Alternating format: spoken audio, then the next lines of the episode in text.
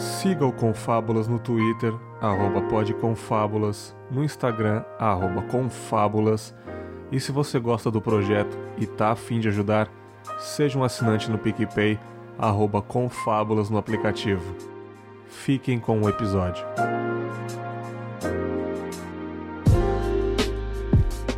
Muito bem, está começando mais um Reflexões com a presença de duas jornalistas da rádio CBN e de podcast da CBN também, né?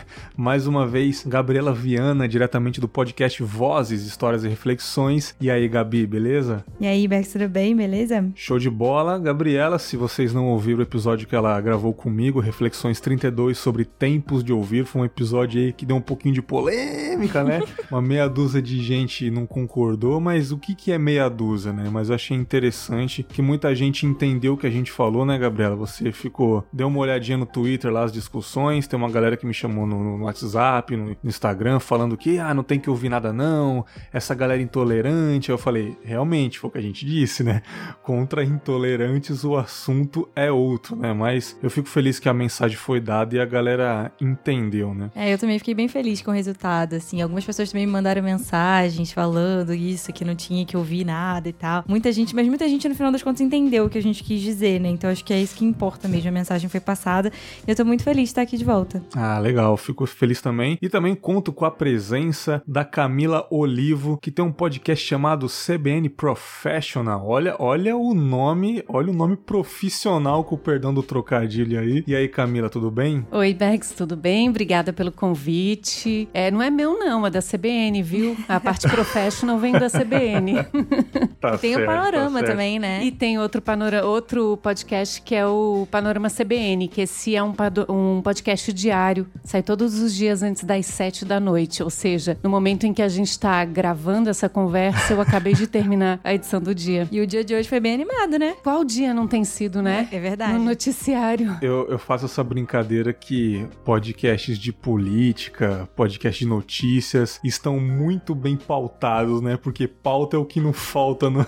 hoje em dia, né, cara? Eu hoje vi um tweet de, um, de algumas pessoas, na verdade, falando que tem dó de quem vai fazer a retrospectiva do ano. É. E eu tô muito com dó dessa pessoa. Porque a gente tá no mês 3 ainda, é. né? Cara, todo dia é um plot twist, cara. Nossa, todo é, dia. É isso, todo Mas dia. Mas é um sabe o que a gente fala também, ou o que eu percebo, Bergs, antigamente, antigamente, porque eu já tô no jornalismo há, há alguns anos. É, hum. Quando chegava sábado, domingo, a gente quase não tinha pauta, aí mandava repórter cobrir literalmente quermesse. E faz ah, anos que a Deus, gente não cara. consegue cobrir quermesse nem no final de semana. Pra vocês terem ideia, galera, com certeza já aconteceu mais coisas aí no Twitter, só que a gente tá gravando no dia que o Temer foi preso. Isso. Só pra dar uma datada aí para vocês, esse episódio vai demorar um pouquinho pra sair, para vocês terem noção da, da época que a gente tá gravando aqui, né? E com certeza já aconteceu outras.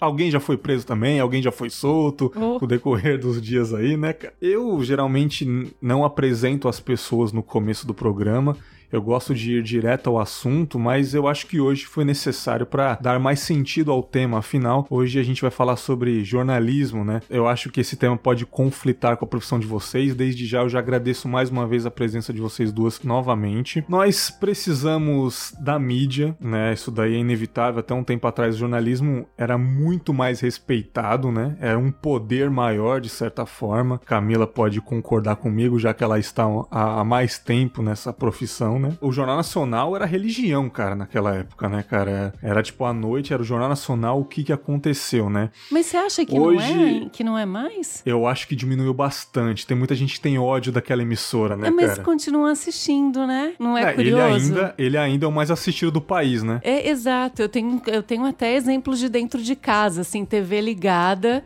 né, essa emissora que você está citando, e a pessoa que está assistindo xingando. E aí você pergunta, nossa, mas de onde você está tirando as informações que você está tá usando agora? ah, é porque não tem outro canal para assistir. Olha isso, Não cara. é? Olha isso, que loucura. Hoje, com, a, com essa era política muito forte, com essa competição de fake news e WhatsApp e jornalismos parciais de outras emissoras, né? O jornalismo, vocês acham que perdeu um pouco a credibilidade? Cara, eu acho que perder a credibilidade, não, mas a gente hoje compete com, com as fake news, né? Então é hum. bem difícil, porque a gente tá aqui na redação todos os dias fazendo o trabalho de apurar, de checar a informação, de tentar levar a melhor informação possível, pro, no caso da gente, pro ouvinte. Enquanto isso, no Facebook e no WhatsApp estão surgindo um zilhão de boatos. A Camila faz parte do, do Fatal Fake, Fake, que uhum. é o, o, grupo que aqui da, da organização de forma geral, que ficava checando as informações. É um trabalho insano, né? E é louco, Nossa. né? A gente nunca imaginou que ia chegar um momento em que o jornalismo ia ter que criar um grupo, esse grupo Fator Fake que a Gabi citou, ele reúne jornalistas de todos os veículos do, do Grupo Globo. Então tem jornalista do jornal o Globo, da TV Globo, do jornal Valor Econômico, da CBN. E a gente nunca imaginou que a gente ia ter que juntar um grupo de jornalistas para desmentir boatos, né? A gente, Ai, esse sim. dia chegou pra gente, infelizmente. Todos os dias a gente lida com um boato diferente, assim, a cada cada minuto. Pode ser que enquanto a gente esteja conversando aqui, no WhatsApp estejam circulando novos boatos. E assim, é sobre qualquer assunto. E aí a gente passa grande parte hoje do nosso trabalho é ficar desmentindo histórias que circulam na internet. Isso é bem difícil. Isso é bem cansativo também, porque aí quando você vai e fala que não, é mentira, ou que não é bem assim, aí sempre tem alguém para dizer: ah, claro que não é bem assim, porque você é jornalista e você faz parte da imprensa. tá vendo, cara? É isso que eu quero dizer, porque antigamente a galera, pô, jornalista deu a notícia ali, vamos prestar atenção. Hoje em dia, jornalista é como se fosse um inimigo, cara, da população, sabe? Tipo, sempre tem alguém nos comentários falando que uh, o jornalista ele é, é parcial, não, não é bem isso. Ah, mas eu vi em outro link que não é isso. Aí a galera manda um link por baixo ali, sabe? Parece que virou o nosso inimigo, assim. Eu acho triste isso, porque a gente precisa mesmo da mídia, né? Sim, nós também achamos.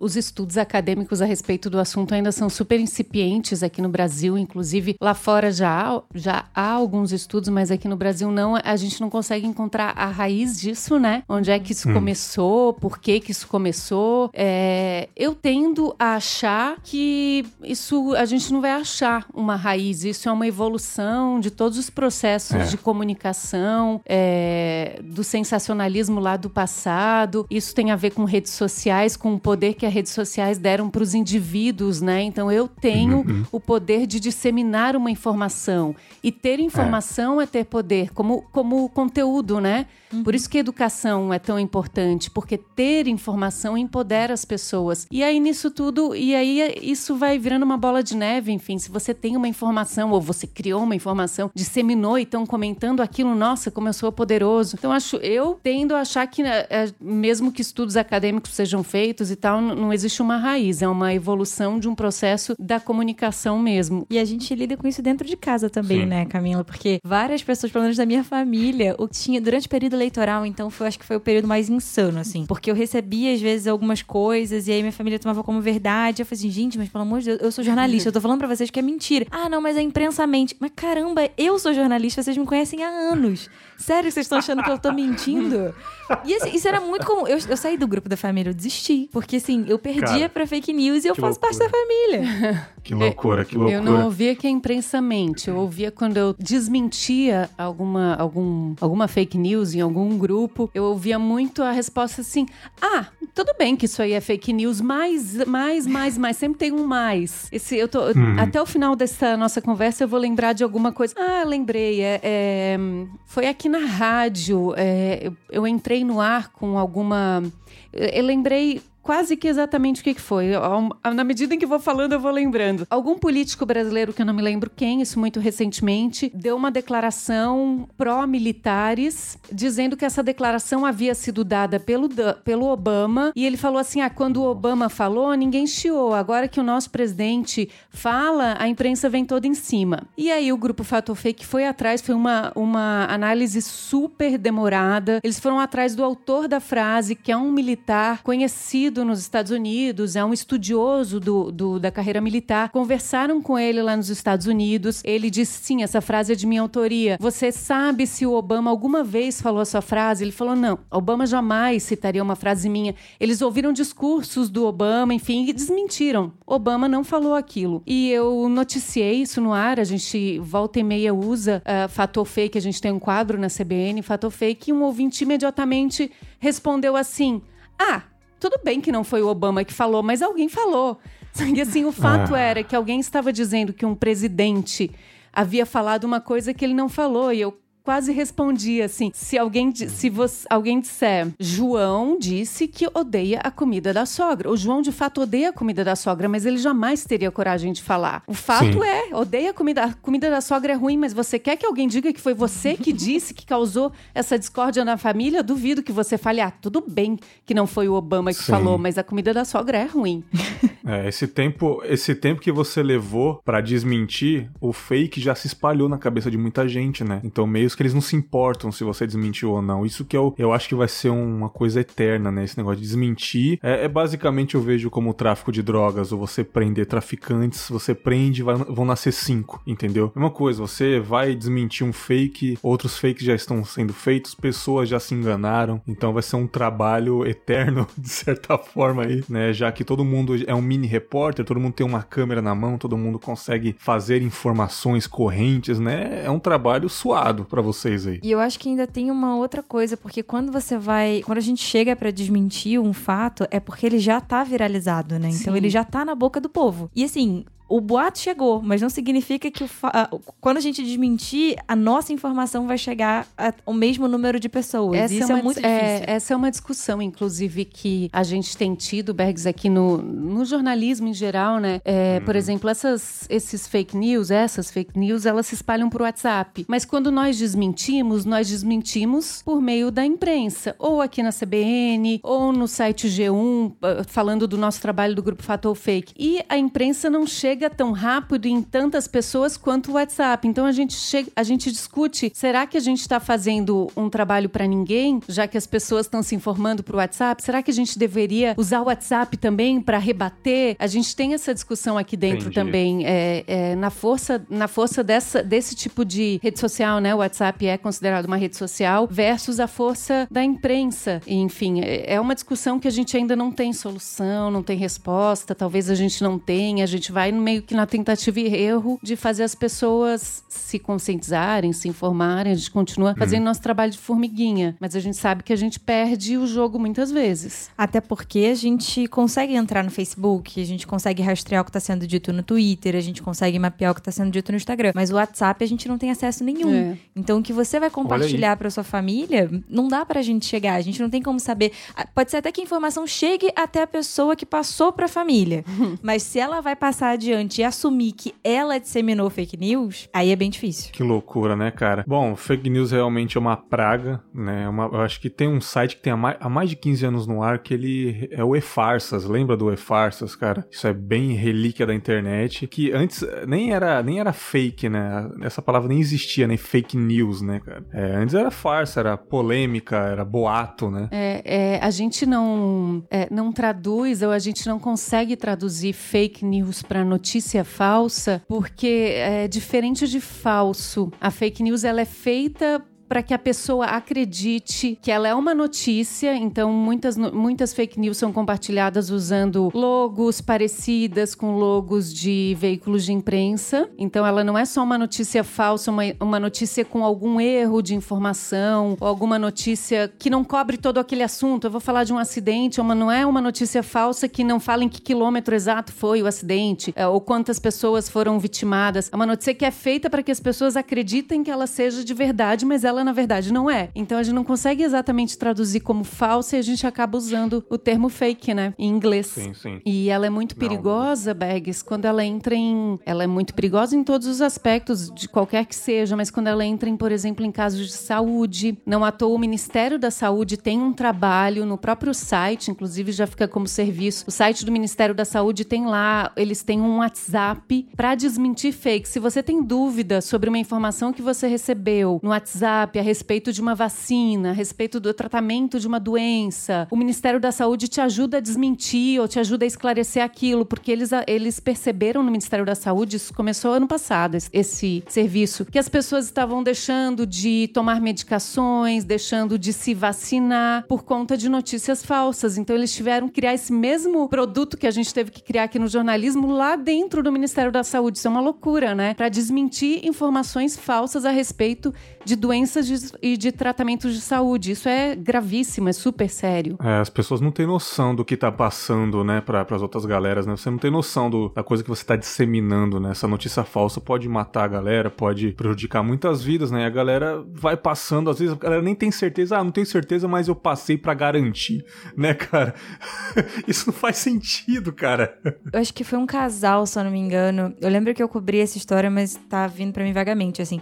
Era um casal que foi espancado lá no Rio, se eu não me engano, na região Eita. dos Lagos do Rio porque foi assim, eles foram tirados de dentro do carro, agredidos e tal, quase morreram, porque o porque confundiram eles com um casal de sequestradores de crianças. E aqui, assim, passou, saiu a informação de que eram eles de verdade, e as pessoas foram lá e agrediram os dois, era uma mulher e um homem. E eles quase morreram ali, yeah, aqui, espancados aqui, pelas pessoas. Aqui no litoral de São Paulo, em Santos, teve um caso de uma mulher que foi morta mesmo, por ter sido pois é. confundida. É. Sim, eu lembro. Então, assim, é, é, muito eu grave, porque você gera um pânico a troco de nada, né? Porque é o pânico pelo pânico. É você disseminar uma informação falsa por divertimento, não sei o que, que motiva uma pessoa pessoa a, a disseminar uma informação desse tipo para gerar nada, sim, só para gerar uma confusão, um pânico geral em todo mundo que não leva a lugar nenhum, assim, só dá mais trabalho, causa mais desinformação e, enfim, faz com que a gente perca muito tempo com nada. É. Outra coisa no jornalismo que realmente, da minha parte, incomoda bastante é o sensacionalismo. Eu lembro que, desde que eu era novo, os programas da Record, aquele é, balanço geral, esses programas dominicais da Record. É, Aqui agora, né, de... do SBT. Isso. É, esse, principalmente a Record mesmo, porque eles fazem muito isso, de explorar ao máximo a dor de alguém. É, com fala sua história, a pessoa conta a história, aquela trilha sonora e chora, e vamos pros comerciais, você vai é, depois dos comerciais você vai ficar sabendo o desfecho da história da Dona Maria que perdeu não sei o que na enchente. Recentemente teve, infelizmente, esse massacre em Suzano e aquele vídeo de alguém filmando as crianças mortas dentro da escola foi mostrado na televisão, cara. E por mais que tenha blur no vídeo, por mais que o vídeo é, esteja coberto, as crianças ali, eu achei extremamente desnecessário toda essa exposição e praticamente sete dias, oito dias falando sobre a escola e mostrando. Teve programas na TV que eles estavam mostrando o vídeo naquele telão e o apresentador falando. Pera aí, gente, a gente já volta. Aí anúncio, aí volta com o vídeo da criança, as crianças mortas no chão. Eu acho isso extremamente desnecessário. E para quê? Será que a, a, a, televisão, esse, esse tipo de jornalismo, eles lucram com a dor das pessoas? Eles lucram com esse tipo de tragédia? Por isso que eles fazem isso? É para ganhar apenas ibope? Qual é a opinião de vocês a respeito disso? Tenho duas. É, com relação específica e pontual é, da, tra é, da, tragédia de Suzano, do que a gente chama de massacre de Suzano, é, a gente é, é, aquele tipo de acontecimento que a gente, para o qual a gente nunca está preparado, graças a Deus, né? Uhum. A gente nunca está preparado para uma tragédia desse tamanho e a cobertura vai acontecendo. A gente não tem Sim. um protocolo para lidar ou não tinha, ainda bem, né? Não tinha no Brasil. Talvez a gente comece a ter, porque essa discussão está começando nas redações. A gente desde desde que isso aconteceu, a gente tem conversado muito sobre isso dentro das redações. A gente não sabia como lidar com esse tipo de, de assunto. A gente teve alguns casos aqui no Brasil, mas é, a gente sempre tratou como casos isolados. Agora a gente está preocupado de que eles não, talvez não sejam tão isolados assim. Então, com relação à tragédia de, de Suzano, a gente foi meio que ali aprendendo a fazer o que a gente noticia, o que não, o que, que é importante, o que, que não. A gente uhum. sempre foi, foi tentando balancear essa questão da importância da informação, da importância da imagem, na medida em que as coisas iam acontecendo. Então, eu acho que a gente, e aí eu coloco no coletivo, a imprensa errou realmente muito nessa cobertura. Uh, na CBN, a gente tentou ela é, fazer ela de uma forma muito cuidadosa. E eu não estou defendendo a CBN, mas estou falando o que realmente aconteceu. A gente conversava e, e a, a, coisa ia para o ar e a gente discutia: será que deveria ter ido? Será que não deveria? Então foi uma, uma coisa responsável, embora é possível que no meio do caminho a gente tenha cometido erros. A gente cometeu erros porque a gente não sabia lidar com aquele tipo de tragédia. E a outra opinião é, é quando você perguntou se é, a gente faz isso porque vende, a gente imprensa, né? Aí não não tô uhum falando especificamente da CBN, sim, é porque vende. As notícias que lidam com o emocional realmente chamam muito atenção. Isso não é de hoje, isso já acontecia com jornais sensacionalistas que colocavam fotos de cadáveres na capa, isso lá na década Notícias de 1980. Né? Eu lembro. Exato. Até Notícias Populares fazia isso. Isso, isso chama a atenção realmente, vende. Aí o que que a, hoje a gente vê isso em manchetes, né? As manchetes para gerar cliques. Então as manchetes são mais sensacionalistas porque chamam mais a atenção, a pessoa vai clicar ali. Quanto mais pessoas clicam, mais eu consigo gerar um bom relatório para conseguir mais anunciantes. Isso é uma questão. Uhum. Isso tem veículos que são pautados pelos anunciantes de fato. Veículos que são pautados pelo jornalismo não podem ter essa preocupação. Eu, é, eu como jornalista, não me preocupo se vai vender ou não. Me preocupo se vai, é, se, eu, se eu preciso daquilo para contar essa história. Se eu preciso da foto do cadáver para contar que houve um crime? Se eu preciso do uhum. vídeo para contar que houve um massacre? Qual é a necessidade disso para passar a informação? Não preciso apelar para o emocional. Eu preciso contar uma história e todos os lados que ela tem. Então, meio que dei opinião a respeito de duas coisas, né? O massacre de Suzano fazendo uma meia-culpa. A gente, talvez, a gente como imprensa tenha errado e errou muito. Aqui na CBN a gente tentou fazer isso de uma forma bem responsável. A gente discutiu de fato e temos discutido ainda. E eu acho que a gente vai continuar bastante tempo usando esse case Suzano é, como um case de discutir linguagem, de discutir o que é importante. Não existem estudos no Brasil ainda a respeito daquela do que a gente aprendeu, infelizmente, nos últimos dias do que é o efeito contágio. No Brasil não existem estudos acadêmicos que mostrem a correlação entre a mídia e o efeito contágio hum. para que outros casos aconteçam. É, existe no exterior, no Brasil ainda não existe nenhum estudo que então a gente é, acaba não conseguindo aplicar tanto aqui no Brasil, porque, claro, são culturas diferentes. A americana, o negócio está bem mais difundido lá. Na, nos Estados Unidos, especificamente, há estudos acadêmicos que correlacionam a mídia com o efeito contágio. Aqui ainda não existe. Então, a gente ainda vai falar muito disso. Talvez a gente ainda erre, mas a gente tem sido tentado ser responsável, pelo menos. Eu concordo é. bastante com a Camila, assim, porque eu fiquei um pouco mais fora, assim, da cobertura de, de Suzano, por causa do trabalho com voz, então eu fico um pouco mais afastada do, do noticiário do dia a dia. Mas, de fato, a gente conseguia perceber, eu tava aqui desde o primeiro momento da notícia, e a gente conseguia, quer dizer, é, os primeiros momentos ali da notícia, e você conseguia perceber a preocupação de todo mundo em passar a melhor informação possível e ter paciência, sabe? Ter calma para que as coisas acontecessem e a gente falasse na hora certa o que estava acontecendo. Até para que não se gerasse mais pânico, até para que você é, conseguisse tranquilizar. Até mesmo, a gente não tem como saber se um parente está ouvindo a rádio naquele momento, sabe? Isso pode acontecer. Então, é, eu acho sim também que a imprensa errou muito e eu acho complicado até que a gente tenha errado na, na tragédia de Suzano, no massacre de Suzano, porque a gente já teve pelo menos outras duas experiências desse tipo. A gente teve a escola de Realengo, o massacre de Realengo, que talvez seja o é. mais emblemático, né? O mais lembrado aqui no, no Brasil. E a gente teve recentemente uma escola em Goiânia, né? Que também sim, passou pela sim. mesma situação. Então, a gente já teve duas coberturas desse tipo e que talvez a gente tenha feito a cobertura de forma melhor do que a gente fez agora em Suzano. Eu acho que dessa vez não sei o que pode ter motivado isso, mas eu acho que dessa vez a gente realmente perdeu a mão enquanto imprensa. É, isso, assim, no geral. Especificamente falando da CBN, eu concordo com a Camila. Eu acho que se houve algum erro, pode ter acontecido. É, ele veio também do, do momento que as coisas vão acontecendo e que eu acho que também pode ter sido o grande erro da imprensa. Como não é o tipo de coisa que a gente espera, quando chega, da mesma forma que atinge as pessoas fora daqui, dentro das redações também atinge a gente enquanto pessoa. Então tudo fica muito acalorado. A gente, na, os repórteres que estão na rua, estão lá vendo a dor das pessoas, lidando com a dor das pessoas. Então é difícil você pegar uma pessoa que não esteja chorando, uma pessoa que não vai dar uma declaração Sim. muito forte.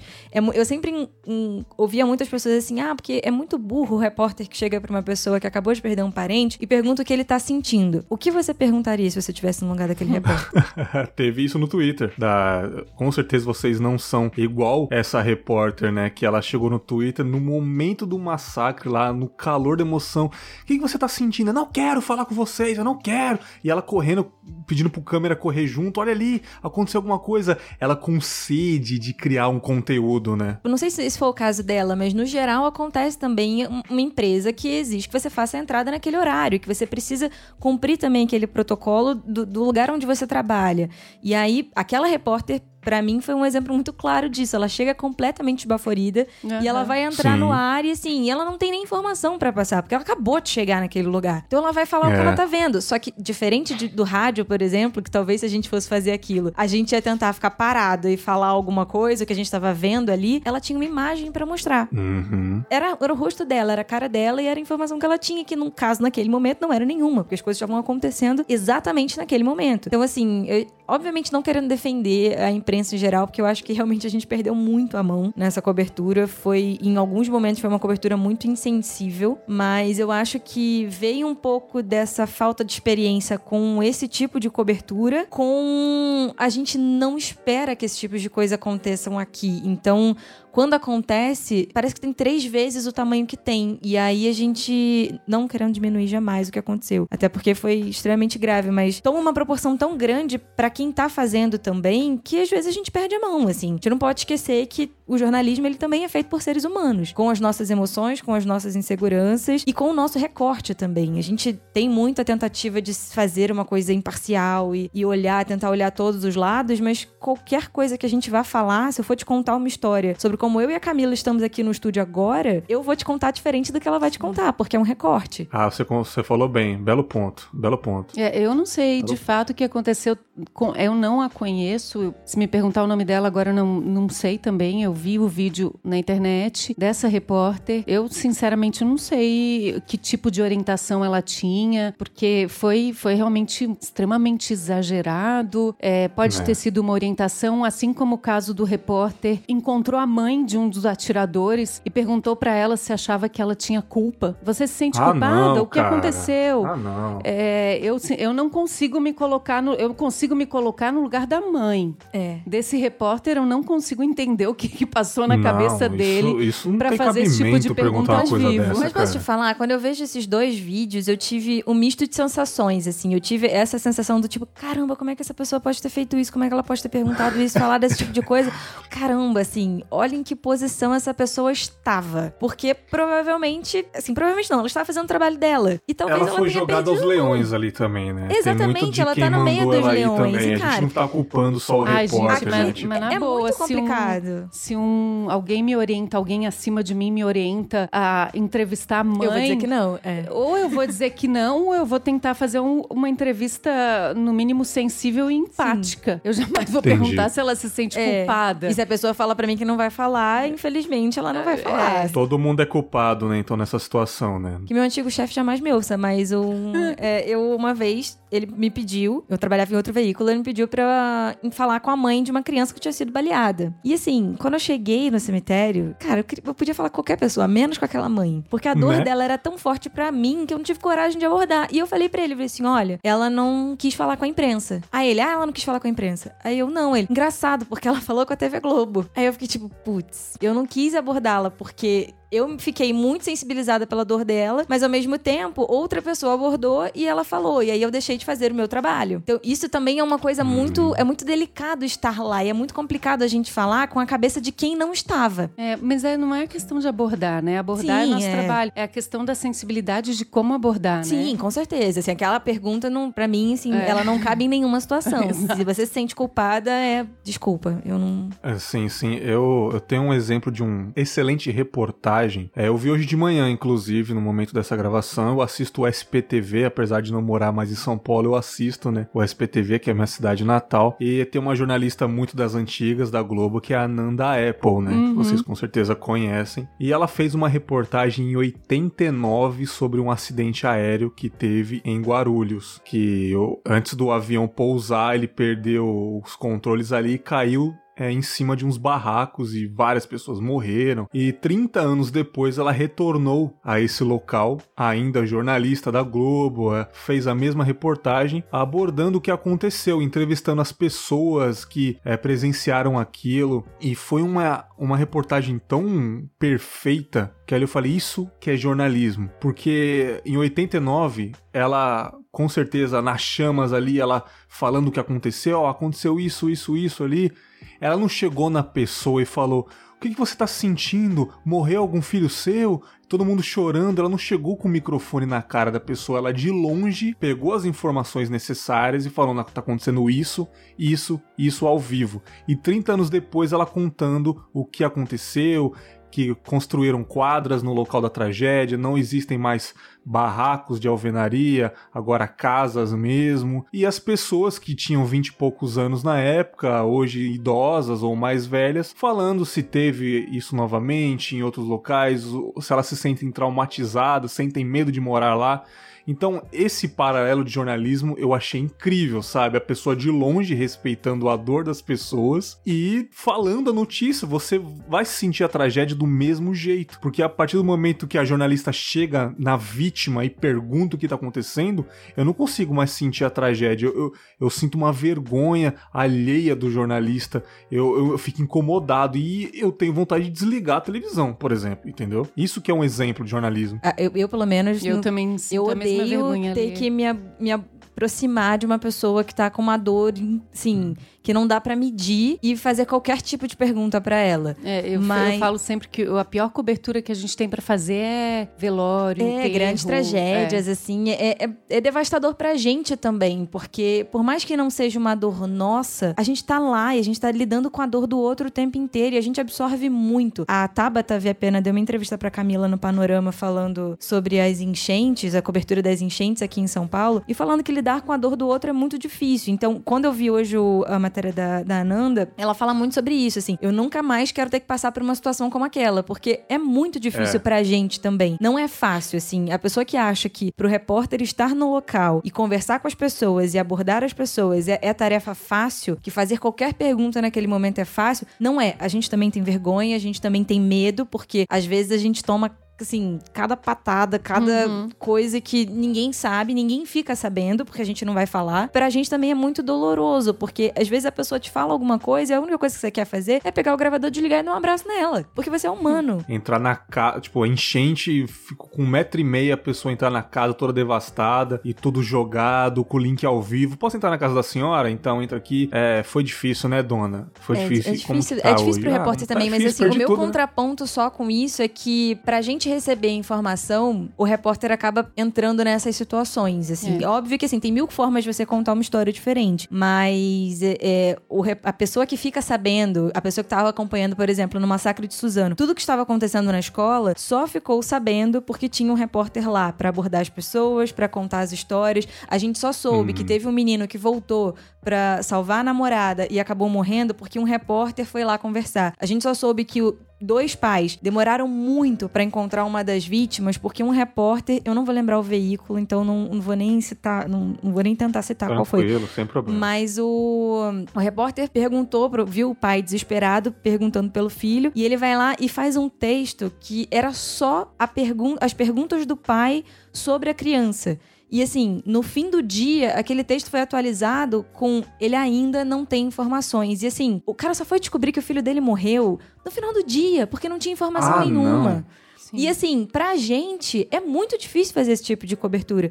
Mas para quem tá fora do lugar, a gente só fica sabendo porque o repórter tá lá para mostrar. É essa balança, né, cara? Esse, e aí, o que que faz, né, na real, né? O que, que a gente faz então, né? É meio difícil também, né? É, e tem outra coisa, assim, eu já fui é, questionada até agressivamente em algumas coberturas, assim, ah, pra que que eu vou falar com você? Você não vai ajudar nada, né? Quando a gente vai cobrir algum tipo de tragédia, que a gente vai tentar conversar com alguma vítima, é, realmente, eu como pessoa não vou ajudar nada, mas eu sempre tento falar, olha, se eu contar a sua história, se eu mostrar o que está acontecendo, talvez a gente possa ajudar a fazer com que isso não se repita, especialmente em tragédias que são causadas por algum descaso do, do poder público, né? Algum desabamento em áreas uh, de construção irregular. Essas pessoas não estão ali porque elas querem, porque elas escolheram morar ali, mas sim porque há todo um, um, um contexto, uma falta de, de habitação, déficit habitacional no Brasil é um problema grave, sério e que já vem lá da década de 1900 e desde o governo, isso começou déficit habitacional no Brasil, governo Juscelino Kubitschek, então não é uma coisa de hoje, é todo um contexto e tal. Enfim, já, já me enrolei aqui, mas sim, eu não vou ajudar na sua dor, não vou ajudar, não vou trazer sua casa de volta, mas a gente quer contar essa história para fiscalizar, para mostrar onde o poder público faltou, onde o poder público falhou. Talvez isso abra os olhos de alguém, talvez isso evite alguma tragédia parecida, talvez isso evite fazer com que outras famílias passem pelo que você está passando hoje. Então tem, a gente tem que, tem que levar em conta o porquê que a gente está contando aquela história também, né? É só para entreter, Sim. é só para chamar atenção, é, é só para que as pessoas assistam, cliquem, leiam, comprem o jornal ou a revista? Ou a gente está cumprindo o nosso papel não só de informar, mas também de fiscalizar o poder público? Então a gente uhum. tem, quando a gente vai para a rua, a gente tem que ter isso muito claro. Para a rua, eu digo como repórter, né? Tem que ter isso muito claro quando a gente vai fazer uma cobertura. Tem um outro ponto que vocês tinham levantado com a exibição do vídeo do massacre de Suzano e algumas situações que os repórteres acabam passando, que eu acho que é bem importante falar que o, o jornalismo ele é um reflexo da sociedade que a gente tem também. E Sim. quando eu vejo, eu vi muita gente no Twitter criticando muito todas as emissoras, todos os canais, enfim, todo mundo que divulgou o vídeo. E aí, ao mesmo tempo que eu via essas pessoas criticando, muitas dessas pessoas que tinham criticado tinham parado para assistir o vídeo.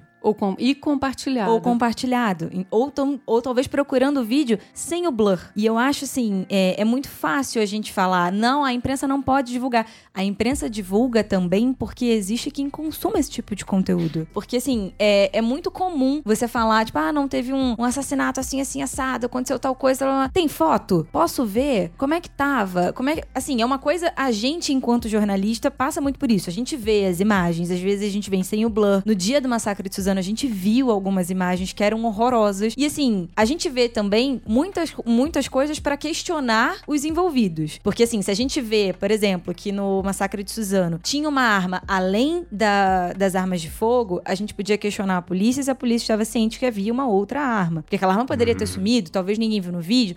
Enfim, tem uma série de outros, umas, outras questões, assim. Mas a gente tem hoje uma sociedade ainda que gosta muito do sensacionalismo, que vai muito atrás das informações pelo que elas vendem na manchete, que às vezes clica na manchete e fala assim: ah, não era isso, eu entrei achando que ia ter aqui tal coisa, tal coisa, tal coisa, e ah, é só uma fotinho borrada. O lance de cenas fortes atrai muito o público, muito, né? Muito, assim, eu, eu trabalhei um jornal popular durante um tempo e era muito evidente isso, assim, o quanto as pessoas procuravam essas cenas fortes. Então, eu acho que é, foi uma das poucas vezes que eu vi um movimento, que eu vejo crescendo o movimento das pessoas dizerem não compartilhem, olha a dor das famílias, tenham cuidado com isso, sim, pensem se fossem vocês. E eu acho que talvez seja um caminho também para que esse sensacionalismo seja cada vez menor, porque a sociedade começa a não aceitar mais isso também da imprensa. Agora é muito louco, né? Porque eu trabalhei em emissora de TV. É, emissora de TV que é guiada por Ibope, né? Por audiência. E num determinado momento, um programa sensacionalista, bastante sensacionalista, estava batendo o telejornal dessa emissora onde eu, onde eu trabalhava. E como eu tinha um cargo de chefia, eu participava das reuniões de decisão, de linha editorial e tal. E se decidiu nessa reunião que a gente não podia perder audiência.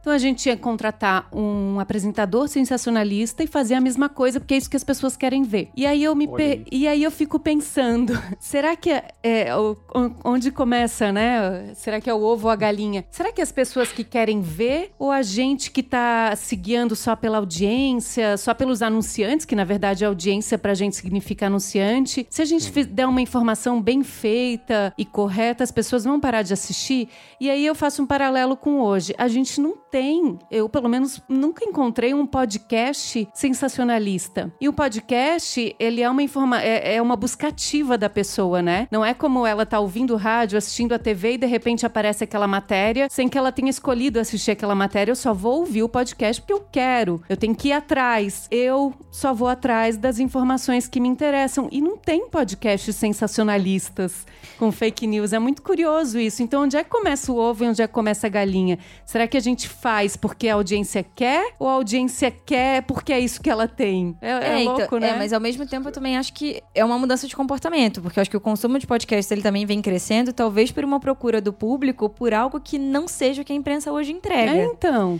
Então acho que a gente começa a ver realmente um, um público que está mudando e que vai começar a exigir do jornalismo cada vez mais um conteúdo melhor. Porque a gente vê isso hoje, assim, o, o, a commodity, o que todo mundo faz, não é mais consumido. O que a maior parte das reportagens que são compartilhadas, que são lembradas, são de fato aquelas que se dedicam muito mais a ir fundo em algum assunto. Uhum. Então, acho que é uma, a gente vai passando por uma mudança também de sociedade e acho que o jornalismo vai mudando nesse sentido também. Muito louco, a gente não consegue achar respostas e, e raízes para essas coisas, porque ao mesmo tempo as fake news crescem, é. a disseminação delas cresce. Ao mesmo tempo em que a gente vai no, nos podcasts e vê informação de qualidade, não encontra. Eu até fiz uma pesquisa antes de a gente começar a gravar para ver se existia algum podcast com viés mais sensacionalista. Eu não encontrei nem em português e nem em inglês, mas ao mesmo tempo eu não consigo encontrar muitas explicações racionais nem para nem para isso, nem para aquela pergunta que eu me fiz há anos atrás quando eu trabalhava na TV, se o, o telespectador queria o sensacionalismo ou seja, uh, e era por isso que a gente estava oferecendo para ele, ou a gente estava oferecendo para ele e era por isso que ele queria? É, o, o, o, brasileiro é muito curioso, então é muito. É igual o que a Gabriela resumiu, foi perfeito, cara. O jornalismo é um reflexo da nossa sociedade. Nós, brasileiros, somos muito curiosos em saber o que tá acontecendo. Aquele lance, né? Teve um acidente, a gente encosta a bicicletinha no meio-fio, bota os braços para trás e vê o que tá acontecendo, né? Pergunta pro do lá, tá acontecendo? Ah, morreu, né? Ali, ó, no barranco, né? E hoje em com, com o celular, a gente tira para fora o celular e, e, e, vai filmar. Mas um exemplo grande e maravilhoso que infelizmente teve outro ataque fora do país, né, na Nova Zelândia, nas duas mesquitas lá, né, dias depois ou um dia depois do ataque em Suzano, a decisão da primeira ministra de não espalhar o nome do atirador é o reflexo do, de que a sociedade neozelandesa não é igual à nossa de que saber a fundo da notícia e ver vídeo, etc, porque elas se sentem mal. Ela disse num discurso super emocionada que ela não vai anunciar o nome do atirador, ela ela diz que ele buscou muitas coisas em seu ato de terror, entre, entre delas a notoriedade. É por isso que eu nunca vou mencionar o nome dele. Né? A gente deve mencionar as pessoas que a gente perdeu e não o homem que levou essas pessoas, né? Essa, essa mentalidade daquele país, eu, fiquei tão maravilhado com o discurso dela. A Jacinda que eu falei, é, essa é, a diferença, né? sabe? É essa é a diferença Mas do então, povo, aí né? você vê quem é que tá no poder e, e, quais são os princípios que ele tá propagando, né? É, é sim, é uma mulher sim. sensível, ela inclusive, ela vestiu um hijab, que é aquela Exatamente. vestimenta muçulmana que cobre os cabelos para participar dos cerimoniais das vítimas, porque elas foram mortas mortas dentro de uma mesquita, enfim. Ela se solidarizou com essas famílias, enquanto outras nações tem líderes que, que têm preconceito com relação a outras religiões, outras nações proíbem hijabs, por exemplo. Então, eu acho que também o fato de ela ser uma presidente com esses princípios mostra que tipo de nação a Nova Zelândia é. Eu acho que também tem um ponto importante dessa história, porque ela aconteceu logo depois também do massacre de Suzano, é que apesar da gente ter tido uma postura do governo é, completamente diferente a que a gente vê aqui no Brasil, no geral, que a gente acaba né, indo na, nas páginas dos atiradores e vasculhando a vida inteira e divulgando todas as fotos que ele gostaria que fossem divulgadas. É, teve uma questão nesse fato da Nova Zelândia que é bem, é, bem emblemático também, porque o atirador transmitiu ao vivo, aquele vídeo teve quatro, mais 4 mil visualizações e mais de um milhão e meio de vídeos cópias daquele depois que ele foi retirado do ar. Ou seja, muita gente estava consumindo aquele conteúdo ao vivo, muita gente consumiu aquele conteúdo depois, muita gente estava tendo um a, a, curiosidade, o prazer, enfim, eu não consigo descrever o que, que é, de parar e assistir um monte de gente sendo assassinada. E isso também Exatamente. é muito importante de ser analisado, porque é, é, são dois pontos completamente diferentes. E assim, ao meu ver, a gente ainda tem uma, uma sociedade que tem uma, um, uma sei lá, um desejo de consumo muito grande com tudo que se fala sobre crimes. Sim, você vai ver as séries sobre, sobre criminosos, elas são muito mais consumidas. As séries sobre é, psicopatas, elas são muito consumidas, elas são muito faladas. Recentemente teve uma série da, da Netflix chamada You, que era sobre um, um stalker. E assim, tinha gente nas redes sociais compartilhando aquilo como se o cara fosse, tipo, maravilhoso, porque ele era romântico e tal. Lá, lá. Então, assim, a gente ainda é um tem monstro, uma. Bicho. É, o cara é um monstro. E a gente tem ainda um consumo do, do crime muito forte. A gente gosta de saber o que, que motivou, como é que foi, com o que, que ele fez, como é que foi o planejamento. E isso é cobrado também do. do acho que a sociedade cobra muito isso também do jornalista, da comunicação. Eles vão atrás dessa informação. E se a gente também não entregar essa informação com qualidade, essa informação vai chegar por outro lado. E aí Exatamente. compete com a gente. E aí, nesse momento, o jornalismo também é um negócio. Então, eu acho que a linha é muito, muito, muito tênue para todas as discussões que envolvem é. o jornalismo como negócio e o jornalismo como o que a gente acredita que é o jornalismo. Assim, eu não fiz jornalismo para vender, mas se o jornalismo não vender, eu não recebo salário. É que Perfeito. se ele não vender, ele não vai chegar na pessoa para quem você tá fazendo. Né? Exatamente. Né? Então, é. assim. Mas é, é, é, esse caso da Nova Zelândia, eu fiquei super decepcionada de ver uh, os vídeo, o vídeo do atirador no Jornal Nacional. Fiquei muito Cara, decepcionada. Isso daí, uh, por exemplo, palavras. É, palavras. O, o, atirador sem ele palavras. fez o vídeo e ele divulgou um manifesto. E pelo menos o Jornal Nacional não divulgou o manifesto dele, em que ele, por exemplo, o, o Jornal Nacional poderia ter feito uma associação porque ele cita Trump, como ele Sim. admira Trump, ele cita o Brasil, nenhuma, nenhuma correlação com a situação atual do Brasil, mas ele citava no manifesto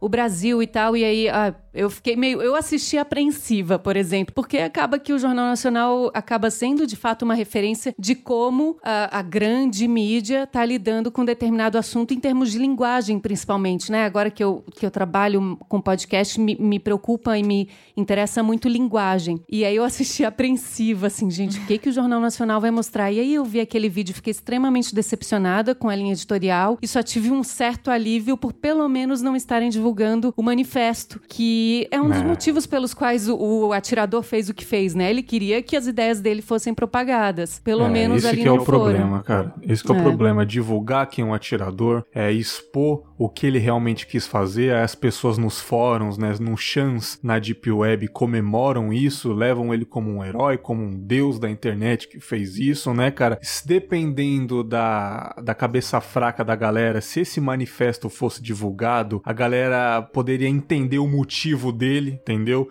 Então tem muitos fatores de que expor totalmente o que aconteceu, ao invés de comentar o que aconteceu, é muito perigoso. Eu tive uma conversa no dia do massacre de Suzano, eu tava conversando com uma das repórteres aqui da rádio, a Evelyn Argenta. E a gente tava tendo essa discussão, assim, porque eu, eu questionei se era necessário que a gente divulgasse as fotos do, do atirador e se a gente falasse tanto de quem, quem eram os atiradores e por que eles estavam fazendo aquilo, que eles tinham postado foto 30 minutos antes do crime, pensando em tudo isso que a gente estava conversando aqui.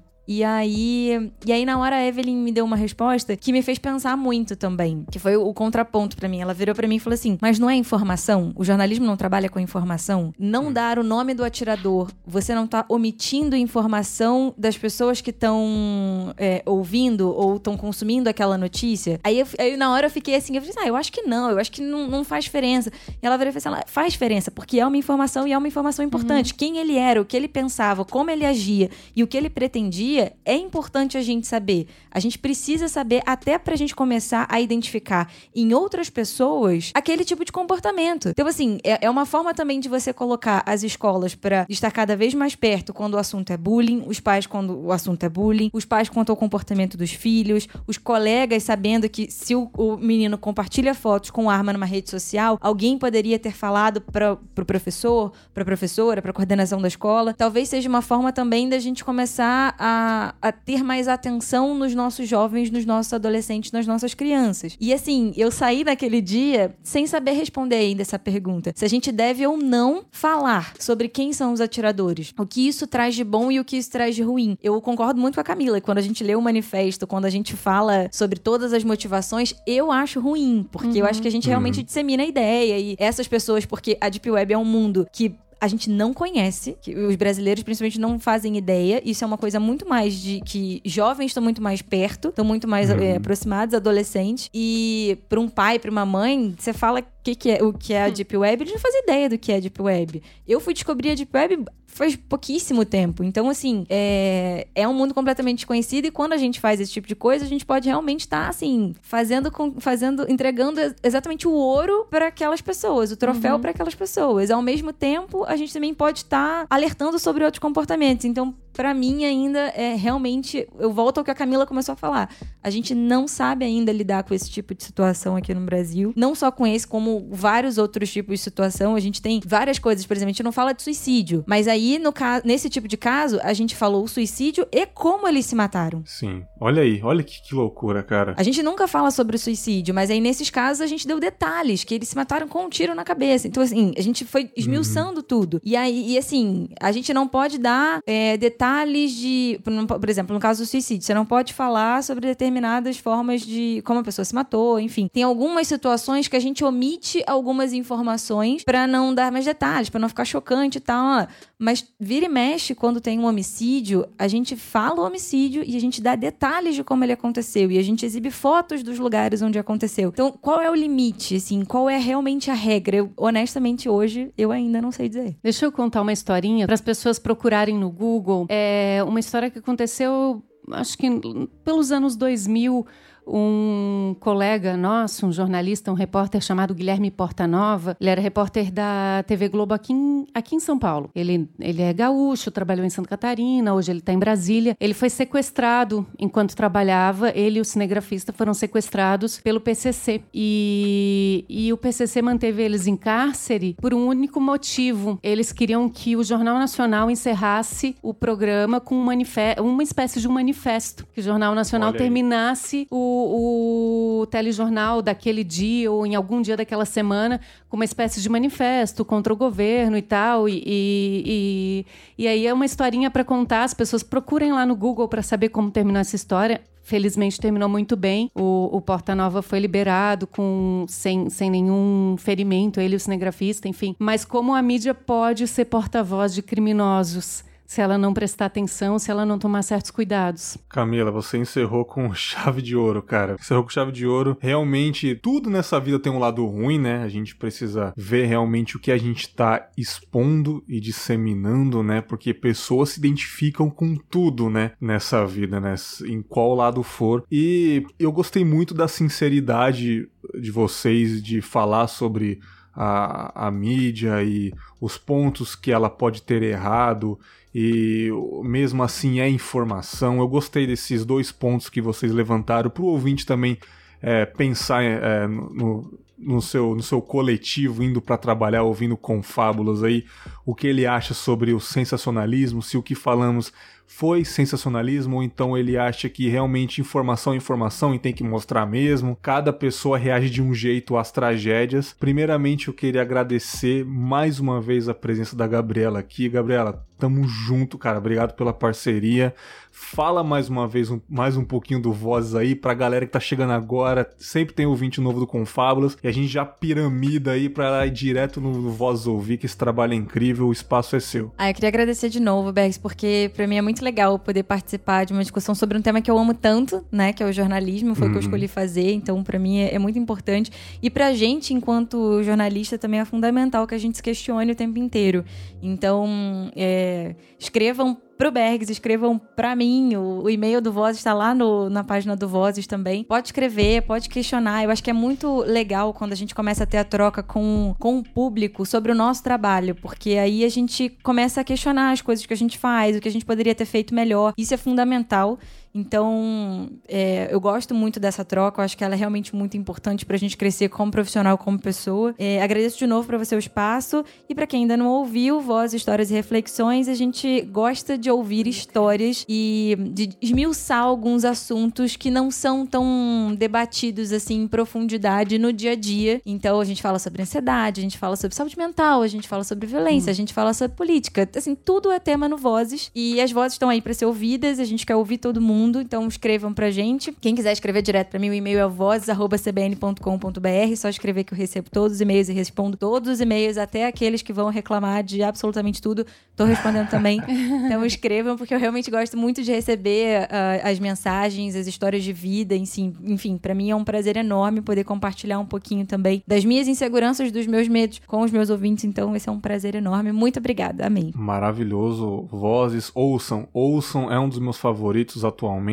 Não sai do meu feed aqui. Maravilhoso. E também queria agradecer pela primeira vez no Confábulas. Espero que venha novamente pra gente conversar sobre um assunto mais leve, né? Que esse daqui, esse daqui foi para estrear Camila Olivo no Confábulas. Muito obrigado, Camila. Trabalha junto com a Gabriela lá na CBN. Tem dois podcasts que ela vai falar agora.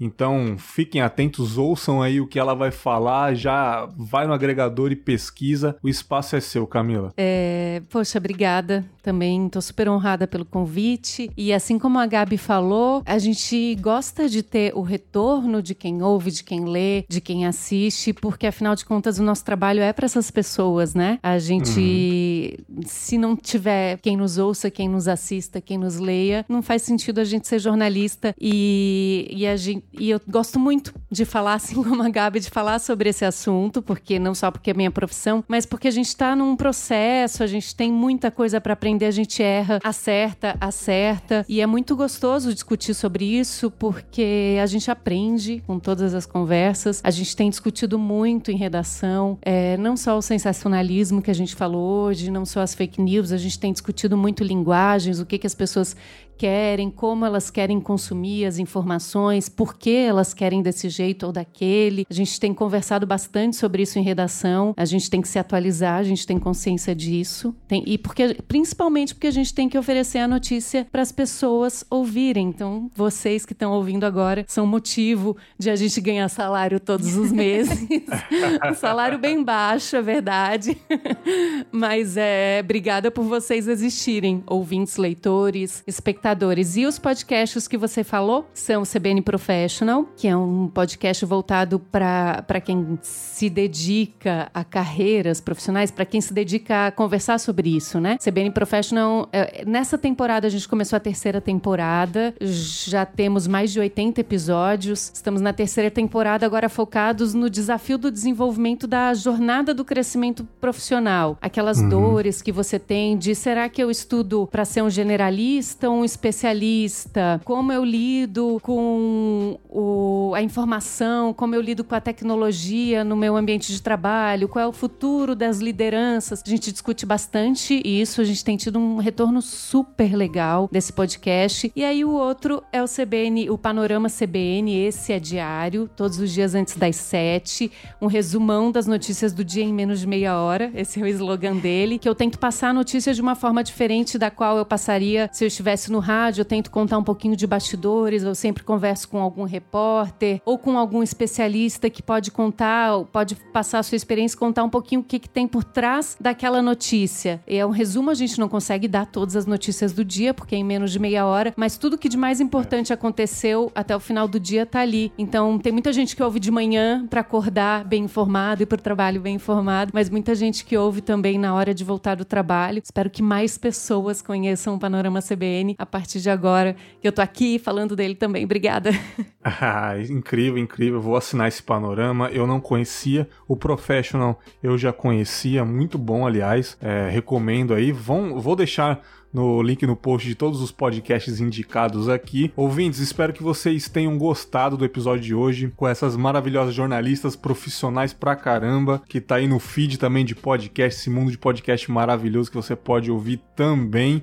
E o que você achou desse assunto? Você concorda com o que elas falaram? É, você acha que o sensacionalismo tá exagerado vocês acham que informação tem que ter em qualquer limite?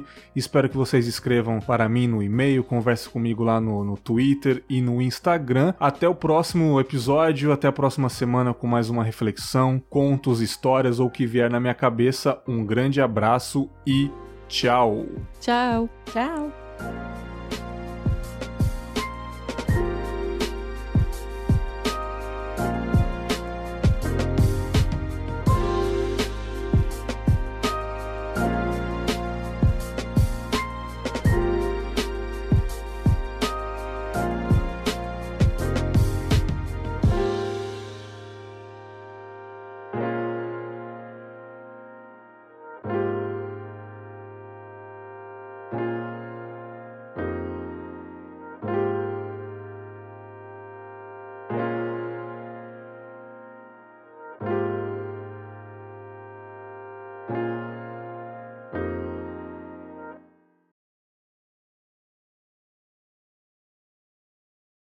Beleza. Vou dar um stop aqui. Dá um desespero falar sobre jornalismo. Ah, eu, eu não gosto muito, não. Eu gosto de discutir, mas eu tenho um pouco de receio de, de, de falar sobre isso, porque não sei como as pessoas vão entender. Quando eu falo que a gente erra, porque de fato a gente erra, eu já fico com medo de as pessoas falarem, ah, tá vendo? Ela admite que erra. Ela admite que o jornalismo tá uma merda. É uma merda, não funciona. É, tá vendo? Nossa, Mas, isso é, acontece algumas muito. pessoas vão. É, a maioria das pessoas entenderam o que vocês quiseram, que vocês estão dizendo. Afinal, a gente gosta de uma coisa, a gente quer o melhor dela também. Vocês podem ah, criticar. Ah o trabalho de vocês, as pessoas que estão na profissão de vocês também. Eu acho saudável, né? Eu também acho Do muito saudável. ficar passando isso. pano e falar, não, jornalismo é, é top, é top, não, sabe? É, a gente não erra, a gente nós somos impecáveis e maravilhosos. É, e não faz não, o menor não sentido. É assim, cara, Mas assim, eu vou te tipo, falar, eu tenho um pouco de A polícia admitir que existem corruptos na polícia é, é importante, isso. né, cara? Existe jornalista ruim, existe jornalista muito bom. É, a gente às vezes não faz o jornalismo que a gente gostaria por uma série de motivos. Às vezes é uma demanda empresarial, às vezes é uma demanda do dia, às vezes gente, as pessoas não sabem, mas às vezes a gente produz três, quatro matérias num dia uhum. e não uhum. dá tempo de fazer com a sensibilidade que a gente gostaria, com o texto impecável que a gente gostaria. Então, assim, para mim, hoje, fazer o jornalismo que eu faço no Vozes, cara, é um baita num presente, porque no dia a dia, esquece que aquilo ali não dá tempo de fazer. Tem a menor possibilidade. É, no, no, dia a dia é mais na base do, do erro e acerto mesmo. É, né? a gente vai testando e vai, vai vendo que dá é. certo. Às vezes a gente coloca no ar uma sonora que a gente se arrepende depois, porque a gente acha que não foi a melhor, que tinha outra que podia falar não, é, de outro jeito. O, a noção do desespero numa redação quando você descobre que um presidente Michel, ex-presidente, é preso e você é uma chefe, não é o meu caso, mas você é uma chefe de redação naquele momento precisa decidir para onde mandar o repórter. Vai para Guarulhos, vai para a Polícia Federal, é. vai para frente da casa do Temer e aí o repórter já de, de qualquer forma vai para a rua e, e, acaba rodando que nem peru. É. Vai para casa do Temer, vai para Guarulhos, porque ninguém sabe na hora. E a gente e a gente erra, erra muito nessa cobertura diária por isso, né?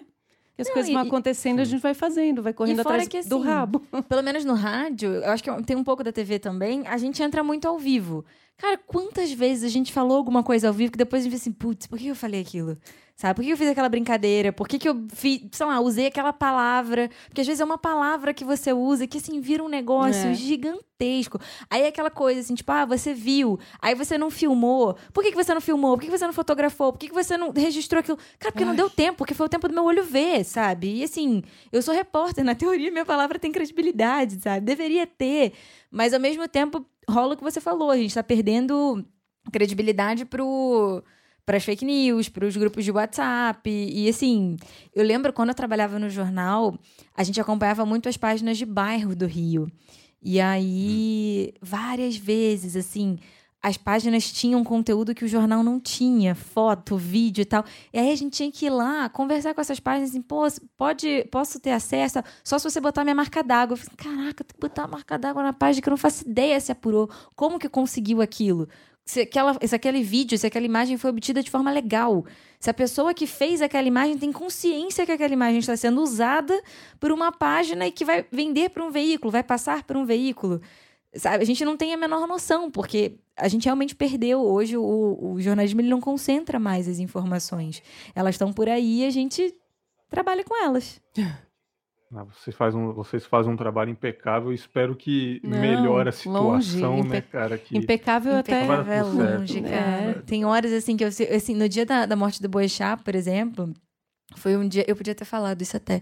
Foi um dia que eu que mexeu muito comigo, assim, porque eu fui cobrir Tava eu e a Tabata cobrindo. Uhum. E aí eu tava num, com vários repórteres, assim, vários colegas, quando aconteceu a declaração daquela mulher que falou que, ah, não, porque ele estava, ele agonizou, ele me pediu ajuda e tal, não sei o quê. Nossa senhora. E aí eu vi aquilo na televisão e assim, todo mundo se aglomerou na frente da televisão. E, cara, na hora que eu ouvi aquilo, eu falei assim, caraca, cara, olha isso, cara Lembra do ajuda. presidente candidato lá do Nordeste que ele caiu de avião e o cara... É, os olhos, olhos azuis. azuis. Eu falei dele. sobre isso hoje, os olhos azuis dele me pediram ajuda. Ah, Eduardo Campos. Do Eduardo Campos. E assim, e, e na hora, cara, tipo, quem tava... Nesse caso do Eduardo Campos, por exemplo, quem tava lá era o Burnier. Mulher tem anos de história. Você vai, como é que um repórter cai numa daquela? Porque Cara, é um momento. Ali, tava ali, falhou. Ele é, É, humano, falhou. vivo. Ele tirou o microfone da boca do cara. É, assim, tipo, na hora que ele percebeu. E aí tem essa, assim, do ao vivo, porque o ao vivo também te permite cair nessas, nessas furadas, assim, que às vezes você vai É. Entrevistar a pessoa, você faz agonia de ideia do que a sempre pessoa falar. aparecer alguém atrás do repórter fazer uma palhaçada, Ah, cara. Eu tenho uma puta agonia quando é ao vivo. Hum. Alguém, tipo, é, chegar no ombro dele e falar alguma porcaria Não, e às vezes o próprio Nossa, entrevistado. Você, você combina alguma coisa, chega na hora da entrevista, a pessoa fala, sei lá, uma barbaridade, você não tem controle do ao Nossa, vivo. Você não tem, eu, eu lembro que no Réveillon, assim, aqui foi uma coisa boba. Tipo, no Réveillon, uma repórter foi entrar Ah. comigo na virada, e aí ela virou e falou assim: Ah, eu tô aqui na festa. Isso no. No Acre? Acho que foi no Acre. Tô aqui na festa e tal, não sei o que. Nananana. Ela vou conversar aqui com, com o senhor. Senhor, o que, que o senhor tá achando do, do Réveillon aqui, da, dessa festa maravilhosa? Ele, eu tô achando uma bosta. Uma bosta. Cara, quando ela falou isso no ar, eu não consegui. Eu comecei a rir. Ele não tem estrutura, tá tudo uma bagunça. E ela tava falando no ar como se tivesse tudo uma maravilha. E aí? O que, que você faz? Ela é, não tá bom pra todo mundo. Mas assim, você já foi constrangido no ar, sabe? Não tem mais o Ah, que você aí já entra pra sessão de humor fazer. É, é, aí risada, vira né? o tipo, como é que é aquela do. Vira um meme. É, vira o meme. o como é que é no das horas? É 11 ônibus. Como é que é o, o meme? Ah, o do O Tramontina. do né? Tramontina, São é. 11 Ah, ônibus, são oito ônibus. Oito ônibus. É, isso vira meme, gente. Não tem como. Oito ônibus. Ai, maravilhoso.